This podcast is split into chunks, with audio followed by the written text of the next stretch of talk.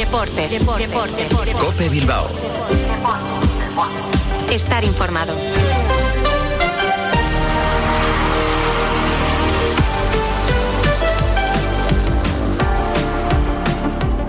Hola, ¿qué tal? Muy buenas, 15 horas 25 minutos. A Racha León les habla Álvaro Rubio, en nombre de toda la redacción de la mesa desde el Ver Bilbao, esta charcutería, restaurante maravillosa, el Marqués del Puerto número 12, y les saludo en nombre de todos y les doy la bienvenida a este ratito de radio deportiva que les ofrece la cadena Cope. ¿Habéis comido bien? Sí, sí, no, no te voy a dejar ni hablar porque si me dices que no me lo vas a liar, que sí, que hemos comido perfecto. Y ahora, como les vamos a contar todo lo que hemos comido, lo que vamos a comer y lo que va a hacer el Atleti también, porque es la parte, es un poquito, te a ver si te parece bien, Bachu.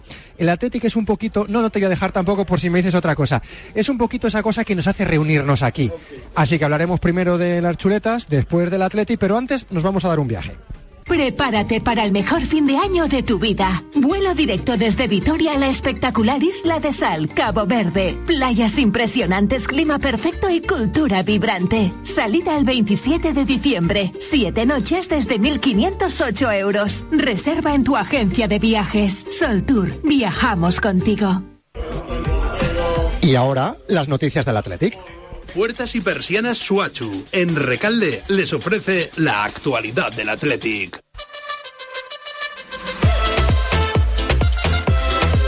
Esta mañana es noticia y es mala noticia el parte médico de dos futbolistas rojiblancos. Uno que yo creo que es tremendamente preocupante.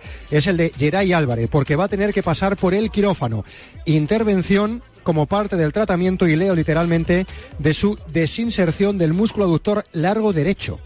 Esto suena muy mal y esto lo hablaremos después, pero dos, tres meses seguramente es lo que va a tener al bueno de Geray- Álvarez apartado de los terrenos de juego. La cirugía, que va a ser en casa, mira, es una de las cosas buenas, no se va a tener que ir ni a Múnich ni a París para operarse. Lo va a hacer en el Hospital San Juan de Dios, así que el miércoles toda la suerte también y para el médico, que esté acertado y que salga bien esa intervención. El otro parte médico viene a confirmar y a refrendar el de la selección española y el motivo por el que Nico Williams abandonó la concentración de Luis de la Fuente el pasado viernes. Y es que tiene una lesión en la musculatura intercostal, si lo diré, izquierda a nivel entre la costilla 8 y 9 de la zona posterior. Vamos, eh, para todos nosotros nos diría nuestro fisio que es un tirón en la espalda, pero que le impide realizar sobre todo los disparos al pequeño de los Williams. Así que será duda seguramente hasta el próximo domingo, día en el que el Athletic no visitará el Camp Nou, será Montjuic, que es donde el Fútbol Club Barcelona este año está jugando todos los partidos como local. Así que el Athletic ha vuelto a entrenar hoy. Veremos a ver cómo llegan a final de semana Vesga y Galarreta, que se han ejercitado al margen de los compañeros. Y ya saben, Geray y Nico Williams, uno baja segura, el otro duda hasta el final. Hay más, dale Joseba. Puertas y persianas Suachu. Puertas de garaje de comunidades, puertas industriales y persianas metálicas para locales comerciales. Estamos en Carretera de Rasquitu, en Recalde. Más información en puertasgarajebilbao.es. Llámenos al 944 65 39 62. Puertas Suachu. Hidalgo Abogados y Asesores te informa. Si trabajaste en el sector bancario entre los años 1967 y 1978, podría corresponderte una devolución de hasta 4.000 euros por ingresos indebidos sobre tus declaraciones de la renta de los últimos cuatro años. Llama a Hidalgo Abogados y Asesores y te informaremos de tus derechos. 944-359-684. Prepárate para el mejor fin de año de tu vida. Vuelo directo desde Vitoria a la espectacular Isla de Sal, Cabo Verde. Playas impresionantes, clima perfecto y cultura vibrante. Salida el 27 de diciembre. Siete noches desde 1.508 euros. Reserva en tu agencia de viajes. Sol Tour. Viajamos contigo.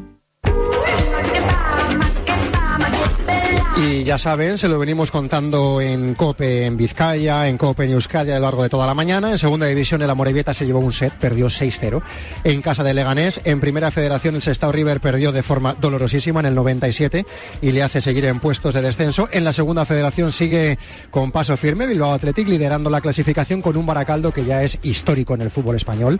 La racha más larga de partidos sin perder. Empataron también en el derby en la segunda federación el Guernica y el Arenas en Urbieta Y en baloncesto, victoria, una más, y ya son cuatro en cinco partidos. El Bilbao Basket le costó más que nunca 94-93 frente a Granada. Y en golf, también lo han escuchado, John Ram, que no pudo revalidar el título en el Open de Madrid. Venga, vamos a contar todas las cosas bonitas de Bilbao. Dale. Son las tres y media, las dos y media en Canarias.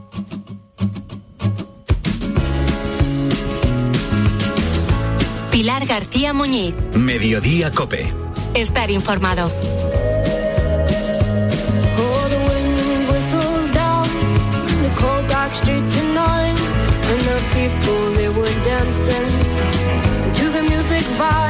Al K2 en el Himalaya la llaman la montaña salvaje. Es una de las más altas de nuestro planeta y ha conseguido ese nombre por la dificultad que entraña ascender sus 8.600 metros de altura. Hay muchos accidentes entre los alpinistas que, la intentan eh, coronar. El Sherpa Murtaza Gulan pudo morir en ella el 17 de julio pasado. Le salvó la vida un alpinista austriaco, Lucas Werle. Su intención era lanzarse en parapente desde la cima, pero al ver el estado de abandono en el que estaba el joven Sherpa, dejó su objetivo. Prefirió salvar una vida antes que alcanzar la cumbre de la montaña. A Murtuza, el sierpa de 21 años y padre de dos hijos pequeños, le están tratando ahora en España. Va a necesitar varias operaciones. El pasado martes se sometió a la primera en Madrid. Salió bien, pero el resultado es que ha perdido seis falanges. Que le traten en España lo ha hecho posible el alpinista vasco Alex Chicón. Entonces, pues hay momentos que, que, llora, momentos que se le da grande, que se le pasan muchas cosas por la cabeza, pero pienso que cada día que pasa mm, se va haciendo un poquito la idea de tanto cariño que está recibiendo aquí, ¿no? Chicón explicaba en la tarde de Cope que sabía de su historia porque conocía bien a su tío, Alisa Para. Con él logró en 2016 pisar la cumbre del Nanga Parbat. Desde entonces ha hecho todo lo posible para ayudarle. Alex, por favor, que joder, está Murtaza, que se ha congelado y nadie le ayuda y demás. Y eh, siempre que pues tocan la puerta de alguna persona como puede ser yo, puede ser Sebastián Álvaro o la Fundación Félix Batistán, etc, pues siempre, no, si te llaman es porque hay que ayudar. y cuando me enseñaron las primeras fotos y me cuentan un poco que en el hospital han dicho, no, que no pasa nada, eso se te va a caer. Y listo, digo, Dios mío, mi vida, pero ¿cómo está esto? Chicón ha corrido con los gastos del viaje y de los médicos. Ahora tiene abierta una campaña de crowdfunding con la que pretende que se sigan sufragando los gastos de Murtaza. Y también quieren ayudarle a montar un pequeño negocio cuando vuelva a su país. De él dependen sus dos hijos, su mujer y sus padres. Eh, hay que tener en cuenta que es una persona que está afectada, que va a sufrir unas amputaciones y lo que queremos es pues yo pensé que no vuelva a la montaña porque ya viene esa familia de sufrir un drama y de perder a su tío, que era sustento de toda la familia. Él se inicia como su primo Sayid, hijo de Alisat, para, para trabajar en la montaña y creo que esto tiene que servir pues para que a ver si somos capaces de juntar el máximo dinero posible, montarle una especie de negocio productos básicos. En el momento del accidente, Murtaza portaba los bultos de dos montañeros mexicanos, Sebastián y Max. En un momento del ascenso le sorprende el mal tiempo y les toca esperar a que mejore. En ese parón se mojan, se empapan los guantes de Murtaza y sus manos empiezan a congelarse y empieza a sentirse mal. Los dos alpinistas a los que ayudó este Sherpa en su ascenso dicen que la culpa fue de Murtaza por no ir bien preparado. Chicón está en contacto con ellos y dice que no quiere echar más leña al fuego yo me puse en contacto en este caso con Sebastián, luego Max se puso en contacto conmigo para contarles y explicarles un poquito la situación y en estos dos días la verdad que han aportado a ese crowdfunding 1.600 un día y el otro día 1.900 euros. Eh, siempre hablan de reparación, etc, etc. Cuando pasen las semanas podré decirlo a exactitud o dar mi versión de los hechos, lo cierto es que hay accidentes en el Himalaya con muertes incluidas que se podrían evitar, es lo que piensan muchos montañeros. En el caso, por ejemplo, del Everest, muchos ponen la mirada en el gobierno de Nepal porque para ellos es todo un negocio. Ingresan 12.000 euros por cada permiso que otorgan para llegar a su cima. Y en medio de todo, están ellos, están los Sherpas, como Murtaza, que ha perdido seis falanges por unos guantes que se le mojaron mientras acompañaba a dos montañeros mexicanos. Y todo para conseguir el dinero que necesita para sacar adelante a su familia.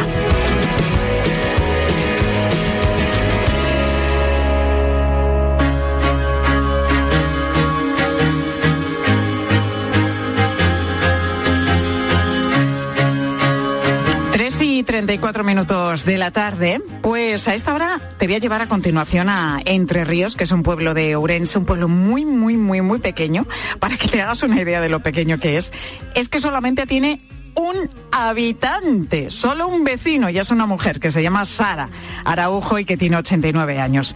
Bueno, pues a pesar de esta circunstancia tan particular, tienen sus fiestas patronales que van a celebrar en menos de dos semanas. Y esto lo ha conseguido Daniel, un joven de 23 años que se ha empeñado en que sí o sí en este pueblo, en Entre Ríos, haya fiestas. Es el pueblo de sus bisabuelos y precisamente Daniel vivió allí hasta los 11 años. Ahora reside en Rivadavia, pero regresa a Entre Ríos los fines de semana. Desde hace un tiempo quería cumplir un sueño, ver otra vez su pueblo lleno de gente, en fiestas como cuando era pequeño. Total, que ha movido, ha removido cielo y tierra y oye, ya tiene sus fiestas que van a celebrar dentro de poquito, del 3 al 4 de noviembre. En esos días, Entre Ríos va a celebrar de nuevo sus fiestas de San Lisardo. Daniel Miguelez, muy buenas tardes, Daniel. Buenas tardes. Bueno, ¿cómo van esas fiestas, esos preparativos?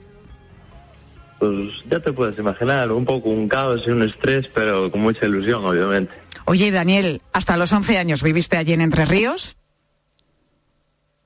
Y me imagino que eh, disfrutaste mucho de las fiestas en esos años, lógicamente. No, de hecho, si te digo la verdad, es que en Entre Ríos nunca hubo fiestas. Ah, que nunca hubo fiestas. Nunca, nunca hubo nada de nada. Entonces, las que se van a celebrar ahora en noviembre van a ser las primeras del pueblo. Sí. Pese a que, como estamos contando, este pueblo de Orense solamente tiene un vecino que vive todo el año, en este caso una vecina. Sí, pero bueno, al final con ilusión y trabajo todo se consigue. Oye, ¿y por qué? ¿Por qué querías que Entre Ríos tuviese sus fiestas patronales? Al final es lo que digo siempre. Cuando pasas allí todo el año, aunque no sea diario, también no te gusta ver aquello vacío y la gente al final es la frase de nunca hay nadie allí o no hay nada y entonces por lo menos, aunque sea dos, dos días al año, que haya gente y que aparezca Entre Ríos en el mapa. Bueno, mira, por lo menos en algunos sitios estamos hablando de Entre Ríos gracias a tu empeño de que tenga sus fiestas patronales, que me imagino que reunirá a unos cuantos vecinos que vayan por lo menos allí los fines de semana, como es tu caso, o los veranos. ¿Más o menos te han confirmado eh, cuánta gente puede haber en esas fiestas que vais a celebrar del 3 al 4 de noviembre? Pues la verdad no tengo ni idea. Sé que gente de alrededores está todo el mundo ilusionado y animado, pero vista la magnitud a la que está llegando, yo ya no sé si puede venir o no. Pero bueno, ¿tienes un cálculo aproximado o no, Daniel? Al final cuentas con la gente de los pueblos de alrededores. Yo sé que toda la gente de los pueblos de alrededores va a venir y, y se lo van a pasar bien. Pero al final no sé si gente más de fuera o sí podrá llegar a venir porque al final, como está saliendo la noticia en todos lados. Bueno, ¿qué, programas, cuéntanos, habéis preparado para estos días en Entre Ríos? Pues el día 3 viernes tenemos eh, un trío y un DJ y el sábado tenemos un dúo y un DJ y para todo el mundo que se anime a venir hay chocolate y bica totalmente gratuito. ¿Bica? ¿Qué es bica? Bica es bizcocho. Ah, bizcocho. El bizcocho que lo llamáis así en, eh, en tu tierra, ¿no? Sí. Bueno, música, baile y chocolate y bizcocho, que no está nada mal para todas las personas que acudan a estas fiestas patronales de, Entre Ríos. Oye, decíamos que es un pueblo en el que vive de manera habitual solamente una vecina, Sara Araujo, que es la única habitante de, del pueblo. Cuéntanos, Sara, me imagino que estará también contenta con esto de que se vaya a encontrar más gente, ¿no? Un poco más de bullicio, al menos en esos dos días en, en Entre Ríos. Sí, al final, eh, hace muchísimos años Entre Ríos siempre tuvo gente, pero aún teniendo gente siempre fue un pueblo pequeño. Y ahora es lo que tú dices, que imaginas, al final solo tiene un habitante a, diario y es normal, está todo ilusionada. Al final ella le costará ir porque se mueve poco y así, pero evidentemente ilusión le hace toda la del mundo. Bueno, creo que además esto de empeñarte en que haya fiestas de nuevo en Entre Ríos es eh, también pues un especial homenaje, ¿no? Que quieres hacer a, tu familia y en especial a tus bisabuelos. Sí, al final estuve allí hasta los 11 años y mucha, hay mucha gente que no puede ni conoce a sus bisabuelos y yo tuve la suerte de vivir hasta los 11 años con ambos y al final es un poco un homenaje a ellos que vivieran allí toda la vida y pues oye, yo sé que les haría ilusión si estuvieran aquí también. Bueno, pues del 3 al 4 de noviembre, fiestas eh, patronales en Entre Ríos, concretamente las fiestas de San Lisardo, y que ha organizado este joven, Daniel Miguelet, que ha puesto todo su empeño en que, a pesar de que es un pueblo muy, muy, muy pequeño, solamente tiene un habitante durante todo el año, pues que Entre Ríos, ¿por qué no?, tenga también sus fiestas eh, patronales. Daniel, que las disfrutéis muchísimo. Gracias por estar hoy con nosotros en Mediodía. Muchas gracias a vosotros. Un saludo.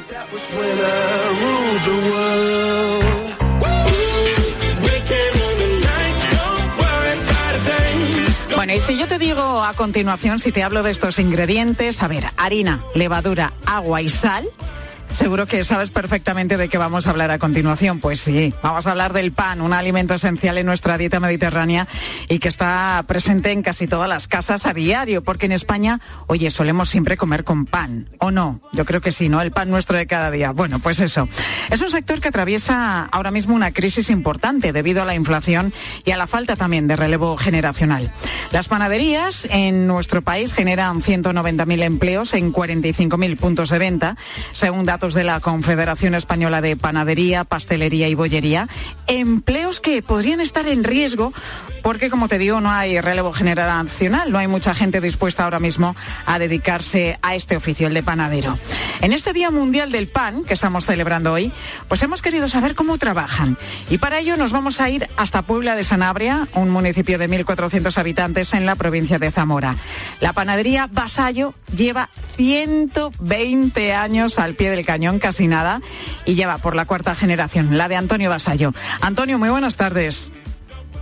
Hola, buenas tardes. Antonio, tu bisabuelo fue el que abrió la panadería, ¿no? ¿Cuál es la clave para aguantar, no con una panadería, con un negocio tantísimos años? Bueno, pues creo que responsabilidad, eh, trabajo, honradez, y nada, y ser muy responsable y, y una persona legal, claro.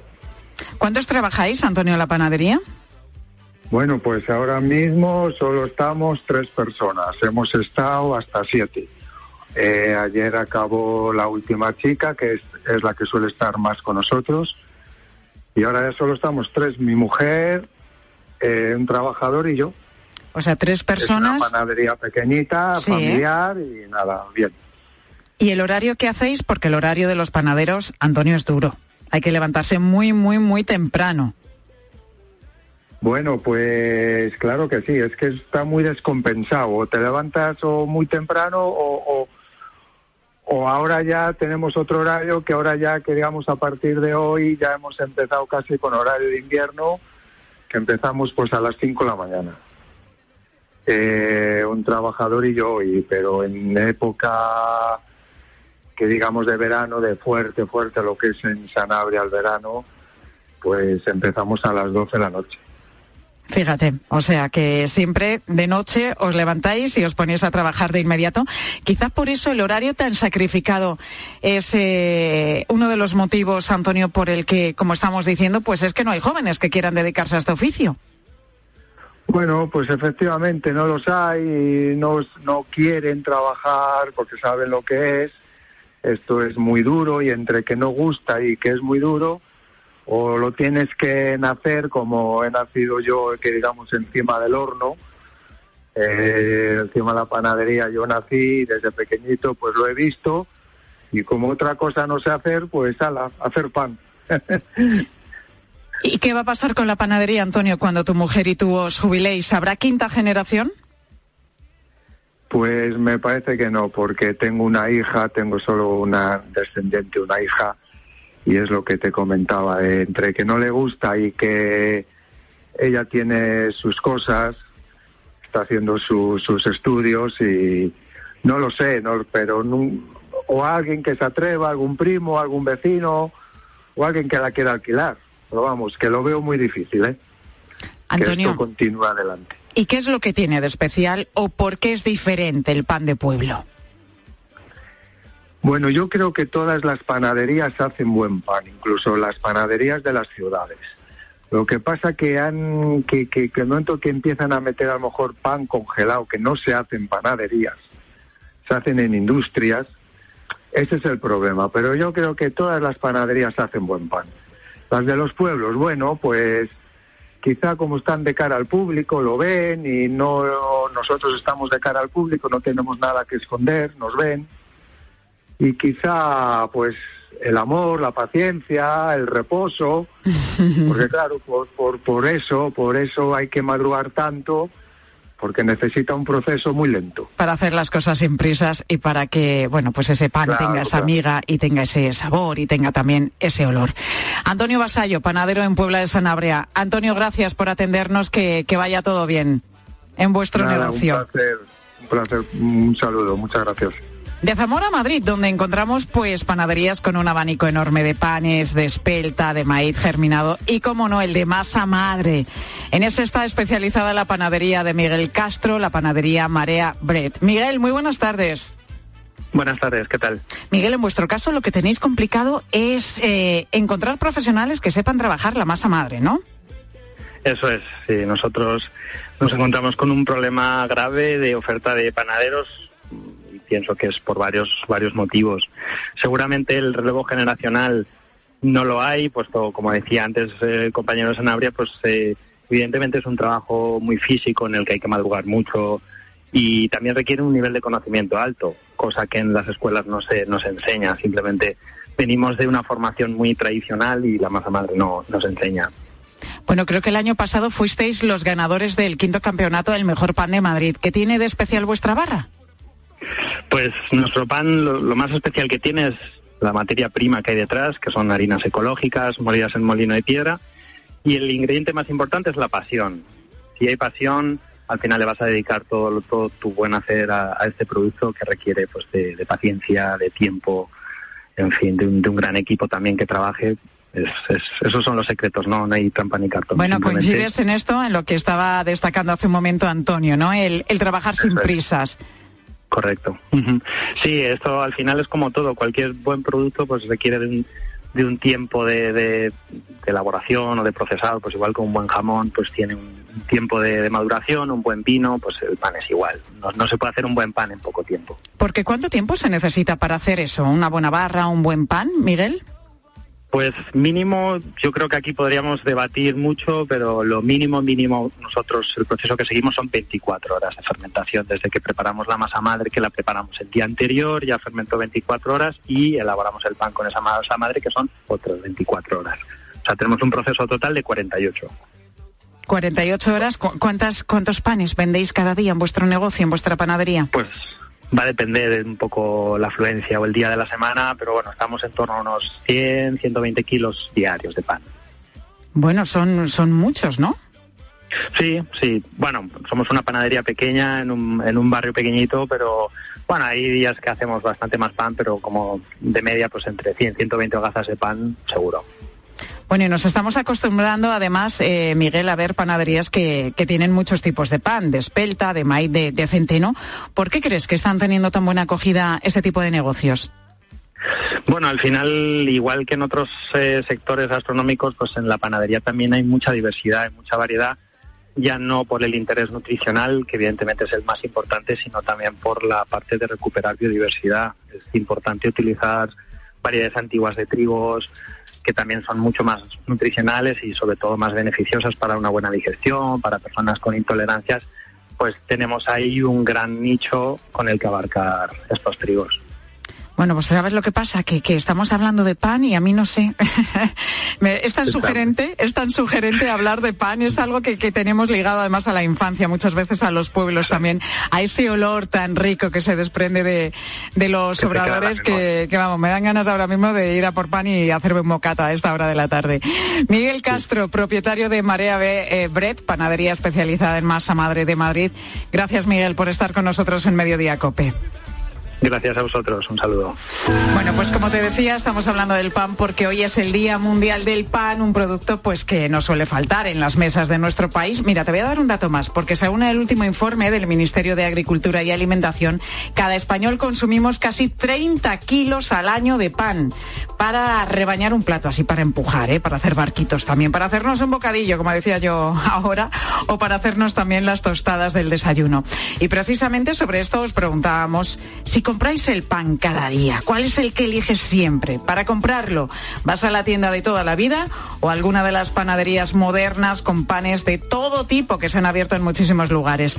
¿Dónde recuerdas haber comido el mejor pan de tu vida y qué recuerdos te trae el olor de un obrador. En tu pueblo, Ángel Correas, ¿cómo huele ese obrador de pan? Cuéntame. Uf, eh, pues eh, huele fenomenal. Eh, sobre todo alguna noche que salías de fiesta y luego a lo mejor a las 6 de la mañana ya te pasabas por la panadería y... ¿Ah, sí? ¿Y os daban algo? ¿Os decían, no, no, hombre, nos daban, nos daban, algo porque lo comprábamos, vaya, pero... Ah, que ya lo comprabas. Sí, sí, sí. A las 6 de la mañana salía recién hecho del horno y aquello, bueno, aquello como sabía... El que se va después de la fiesta, como el que se va a tomar un chocolate y churros, vosotros a por pan. Chica, mano de santo, ¿eh? No sabes cómo venía eso. Era algo espectacular algo espectacular. ¿Qué nos han hecho los oyentes? Mira, por ejemplo, así dice que a él la forma de, de tomar el pan, de comprar el pan, le ha cambiado, pero ojo, tras mudarse. Pues nosotros raro es el día que no tenemos pan en la mesa.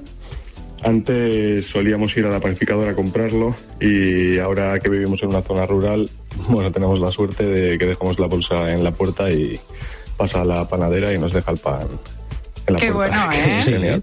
Y seguro que es un pan riquísimo así. Es lo que tiene vivir en un pueblo. Sí, en muchos pueblos el panadero pita, pita constantemente. Va y la, con la furgoneta, pita y la gente sale y...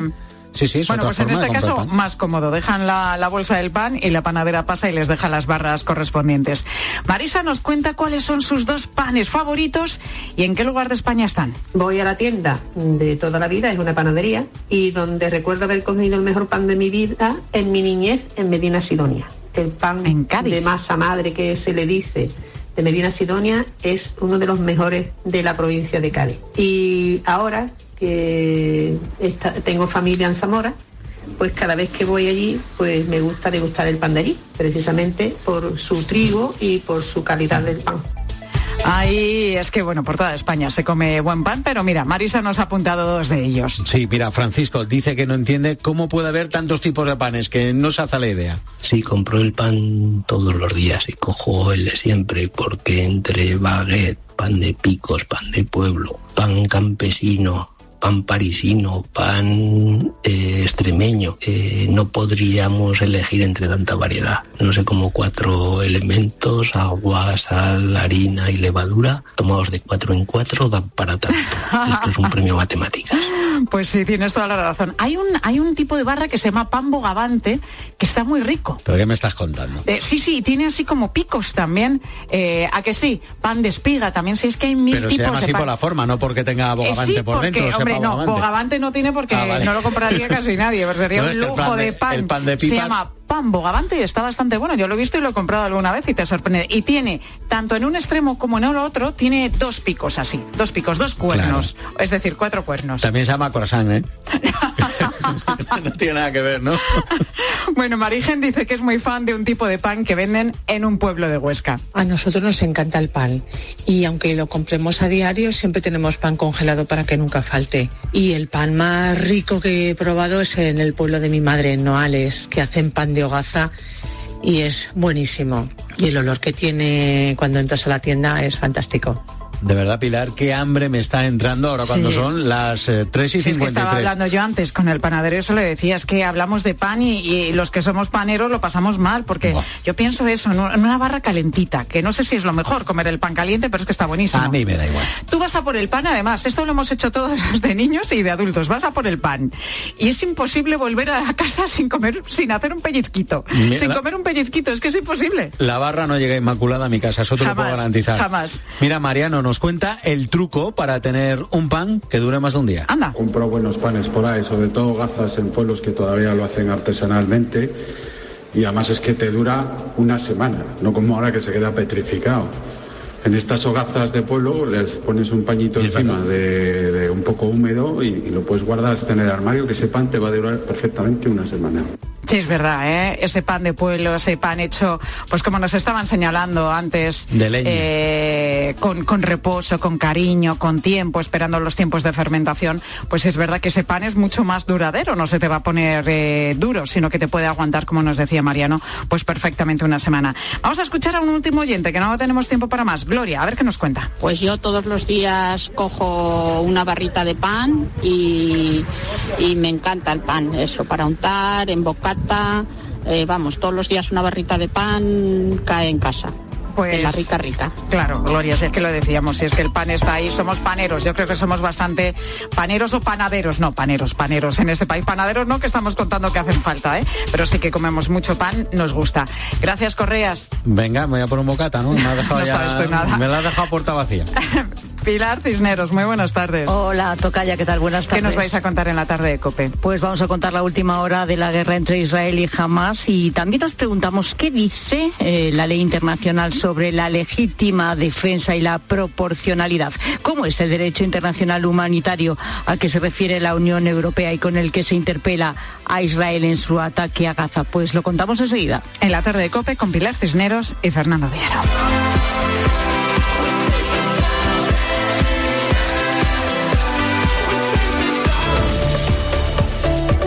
Pilar García Muñiz. Mediodía Cope. Estar informado.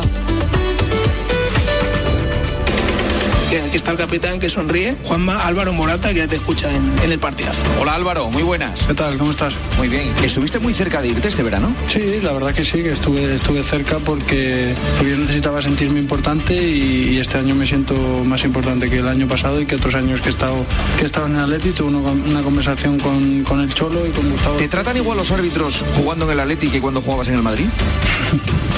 Eso, eso tú, ya sabes la respuesta y, todo el mundo también la sabe. Escucha a Juanma Castaño en el partidazo de Cope, de lunes a viernes desde las once y media de la noche. Aprovecha la Mega Week de Dominos. Medianas a recoger desde 4.99 que es... Es casi 5, pero no. Es casi 5, pero no. Y esto es un chollazo. ¡Dominos! Pizza. ¿Te lo digo o te lo cuento? Te lo digo. No tienes seguro para mi coche eléctrico. Te lo cuento. Yo me voy a la mutua. Vente a la mutua y además de las mejores coberturas, te bajamos el precio de tus seguros, sea cual sea. Llama al 91 555 5555. Te lo digo o te lo cuento. Vente a la mutua. Condiciones en mutua.es. A ver esa foto, decir patata. ¡Hijolusa! Es que decir patata es decir hijolusa. Entre nuestra gran variedad encontrarás la patata perfecta para tu plato, siempre con la misma calidad. Patatas hijolusa. Empresa colaboradora del Plan 2030 de apoyo al deporte de base. ¿Qué tal, Susana? ¿Estás bien? Mi madre, que vive sola y se ha vuelto a caer. ¿Por qué no le pones la alarma de Securitas Direct? Aparte de estar protegida en casa, tiene un botón SOS para avisar emergencias. Así te quedarás mucho más tranquila. Protege tu hogar frente a robos y ocupaciones con la alarma de Securitas Direct. Llama ahora al 900-666-777.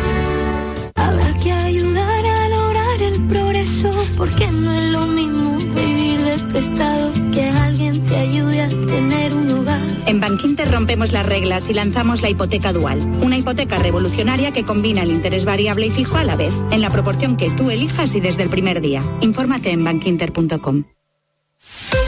Elige tu Cope Bilbao. 97.8 y Cope Más 95.1 FM. Pues nos llevamos este lavavajillas, que es el que más dura, ¿no? No sé, vamos a pensarlo un poco, que acabamos de llegar. ¿Pensar el qué? Cuando descubres que están diseñados para durar 20 años, lavavajillas Miele, claro. Cómpralo ahora en distribuidores oficiales, tiendas Miele y web.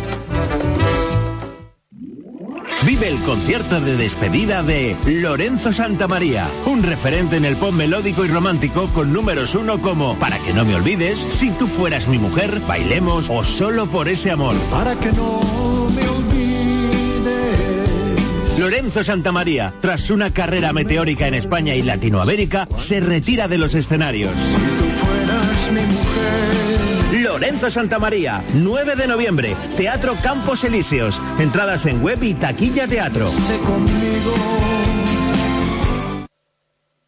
Prepárate para el mejor fin de año de tu vida. Vuelo directo desde Vitoria a la espectacular Isla de Sal, Cabo Verde. Playas impresionantes, clima perfecto y cultura vibrante. Salida el 27 de diciembre. Siete noches desde 1.508 euros. Reserva en tu agencia de viajes. Sol Tour. Viajamos contigo.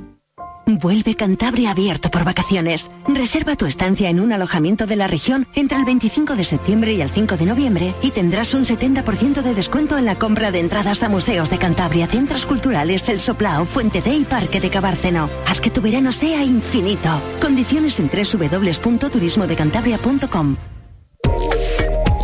Escuchas Cope. Disfruta del mejor entretenimiento y sigue la actualidad en cope.es, TDT, Onda Media, FM y en tu móvil.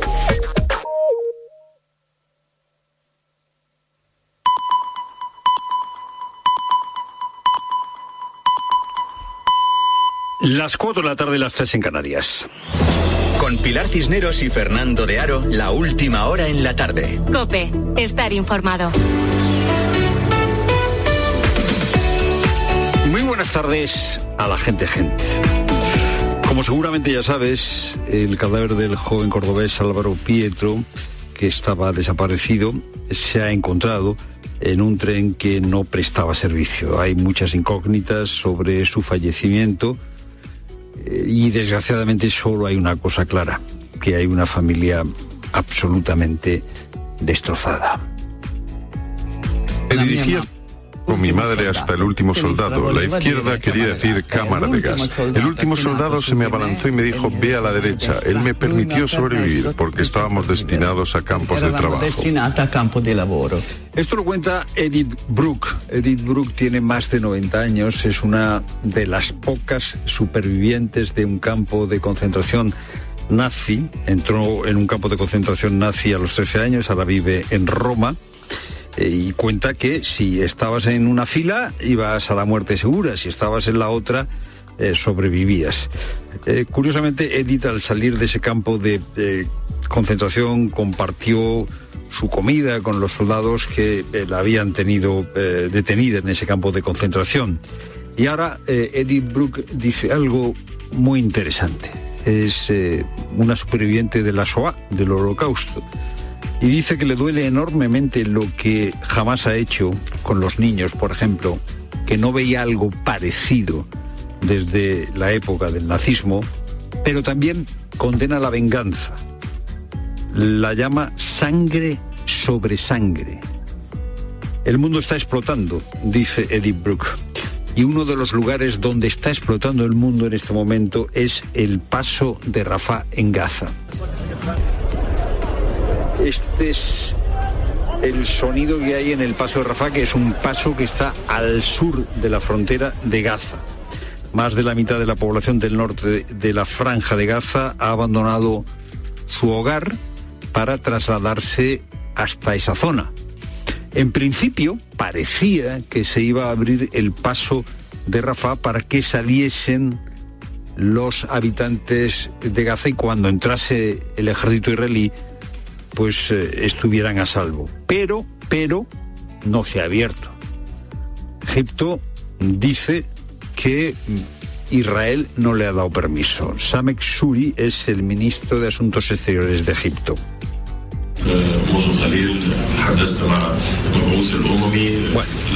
Dice Egipto que no le ha dado permiso a Israel, tampoco que haya un alto el fuego.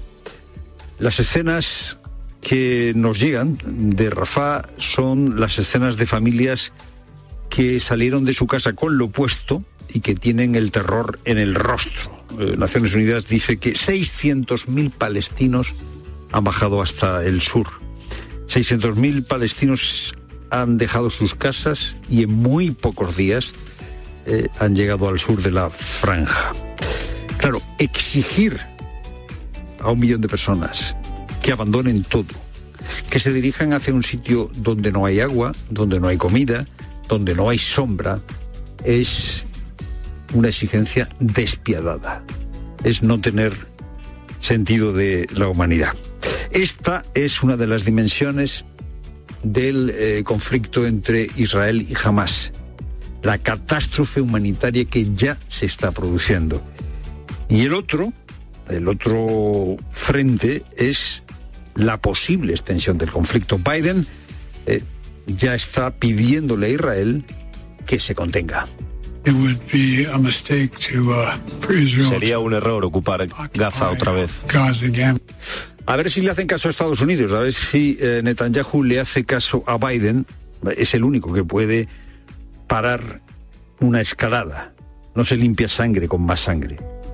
Y si no se encapsula el conflicto, aparte de, eh, bueno, que haya muchos más muertos, mucho más desplazados, si no se encapsula el conflicto, la escalada es difícil de imaginar, porque ya ha empezado a hablar China. Irán apoya jamás. Y China está muy cerca de Irán. Y ya ha dicho China eh, que eh, conviene no cruzar los límites que ha cruzado Israel. Es decir, China se ha puesto contra Israel mientras Estados Unidos está con Israel. Y entre tanto, Putin también se ha metido por medio y se ha convertido en el protagonista que dice que va a favorecer la paz. Por eso es tan importante que el conflicto permanezca encapsulado. Es lo primero, no lo único. Buenas tardes, Pilar Cineros. Buenas tardes, Fernando. Buenas tardes a todos. Y más de 8.500 inmigrantes han llegado a Canarias en los últimos 15 días. Es la mayor cifra desde la llamada crisis de los cayucos de hace 18 años, cuando la ruta canaria de la inmigración marcó su máximo histórico. La pequeña isla del Hierro es la que más eh, presión está soportando. Íñigo Vila es el director de la unidad de emergencias de la Cruz Roja y con él hemos hablado en Mediodía Cope. La verdad es que es difícil eh, prever hasta, hasta cuándo se va a mantener esta, esta frecuencia de llegada. Sí que es verdad que el mes de octubre históricamente ha sido un mes eh, de los más ajetreados a lo largo, a lo largo del año y que estamos eh, muy próximos a, romper la estadística del, del, mes de octubre con el mayor número de llegadas desde que tenemos registros. Y este lunes se cumplen 600 días de la guerra de Ucrania. El resultado de las elecciones presidenciales celebradas este domingo en Polonia podrían reforzar el papel de la Unión Europea de apoyo a Zelensky. El europeísta Donald Tusk, expresidente del Consejo Europeo, apunta a que se hará con el poder en un acuerdo del centro derecha. Rosalía Sánchez. Con el 62% de los votos escrutados, el partido gobernante, el nacionalista Ley y Justicia, es el más votado, con casi el 39%. Pero no parece que pueda formar gobierno. Por el contrario, la plataforma cívica de Donald Tusk de corte liberal sí cuenta con los minoritarios Nueva Izquierda y Tercera Vía para un pacto de coalición. Por eso el resultado se recibía así en la sede del partido en Varsovia.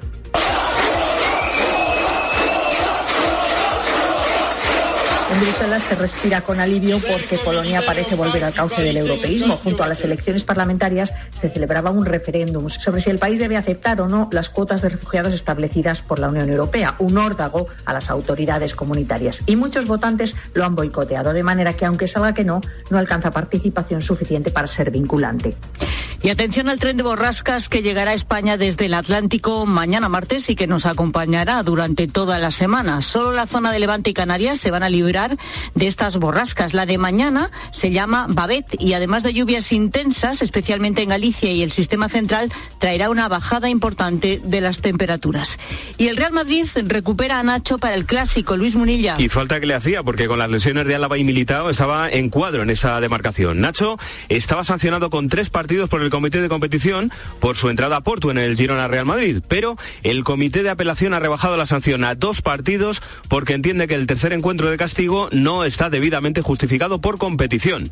Así que Nacho terminará sanción el próximo sábado ante el Sevilla y podrá jugar ya el clásico ante el Barça del día 28. En el caso Rubiales, el juez ha aplazado por enfermedad la declaración prevista para hoy del ex director deportivo de la Federación, Albert Luque. Su interrogatorio como imputado se traslada al día 24. Esto pospone el resto de declaraciones, entre ellas la del seleccionador masculino Luis de la Fuente, que tendrá lugar finalmente el 2 de noviembre. Y hablando de fútbol y tribunales, el jugador del Cádiz, Darwin Machís, ha sido condenado a una multa de 9.600 euros como autor de dos delitos de lesiones en la pelea en un bar de Granada. Tiempo ya para la información de tu cope más cercana. Pilar Tisneros y Fernando de Aro. La tarde. Cope Euskadi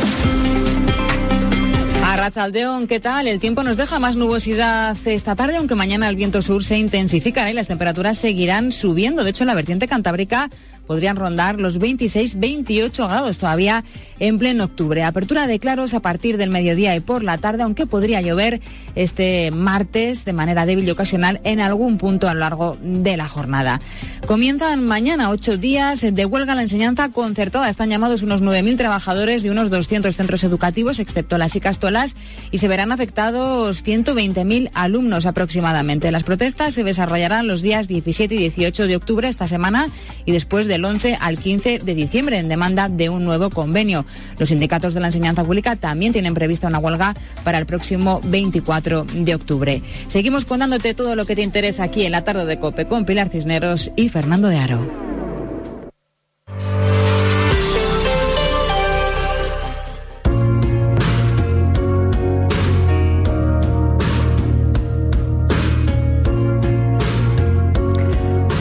4 y 10 minutos, hora menos en Canarias. Es lunes, empezamos semana 16 de octubre y esto es lo que tienes que saber a esta hora sobre el conflicto entre Israel y Hamas.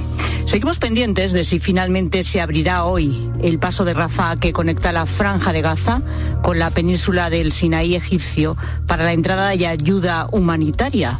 Blinken, secretario de Estado de Estados Unidos, anunció que el paso se abriría hoy, tras un acuerdo con Egipto, para la entrada de esa ayuda humanitaria.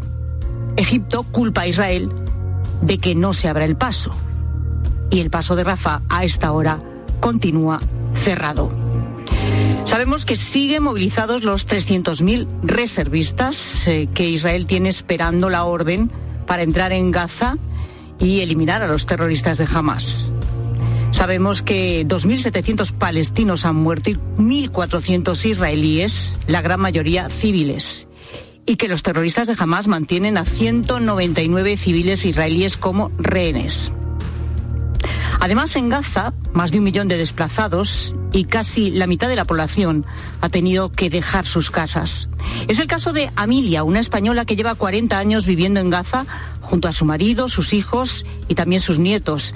Dejó su casa y ahora se encuentra a 10 minutos ya de la frontera con Egipto.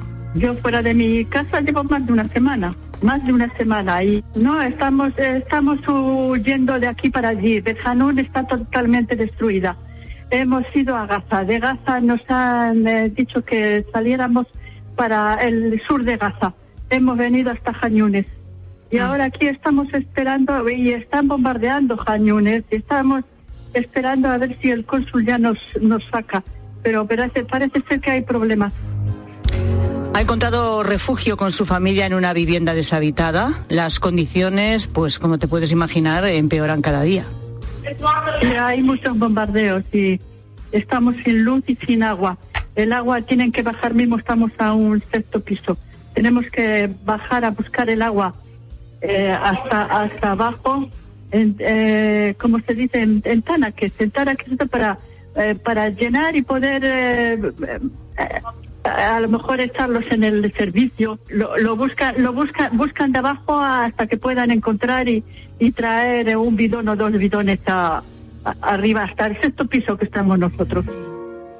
Bueno, como digo, la única salida para Emilia y su familia es que se abra la frontera, el paso de Rafah. Egipto podría dejar pasar a los extranjeros, pero ya ha dicho que no va a dejar a los palestinos, no va a dejar pasar a los palestinos, así que todo es incertidumbre.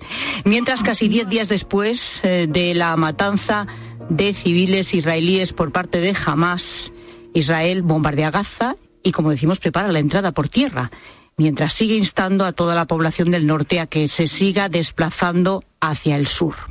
Y mientras, la Unión Europea, también lo ha dicho Pedro Sánchez, en las últimas horas se lo hemos escuchado decir al ministro de Exteriores Álvarez, coincide en su discurso Israel tiene derecho a defenderse, pero siempre que respete el derecho internacional humanitario. Así que hoy aquí en la tarde nos preguntamos, ¿qué es exactamente o qué dice exactamente el derecho internacional humanitario? ¿Qué límites impone? ¿Quién y cómo se fijan esos límites? Y quién está obligado a cumplirlos. Jesús Argumosa Pila es general de división del Ejército de Tierra retirado y analista de estudios estratégicos y relaciones internacionales. Fue jefe de la Escuela de Altos Estudios de la Defensa. Jesús, ¿qué tal? Buenas tardes. Hola, buenas tardes. ¿Qué tal estamos? Derecho Internacional Humanitario, así es como se llama además. ¿Qué es exactamente y cómo debería aplicarse? Bueno, el derecho internacional humanitario es un conjunto de normas que busca, por un lado, limitar los efectos de los conflictos armados en, relación con cómo se utiliza la guerra, conducción de la guerra, los medios y, la forma de, hacer la guerra. Y la otra parte es proteger a las personas que no participan o que han dejado de participar en los, combates. Para, hay cuatro grandes principios humanitarios, que son la humanidad, la imparcialidad, la neutralidad y la independencia. Este es un, para llevarlo a cabo, pues tienen, lo que tienen que hacer los ejércitos es respetar estos grandes principios y de alguna forma, pues, eh, llevarlos a cabo. Quiero decir que, por ejemplo,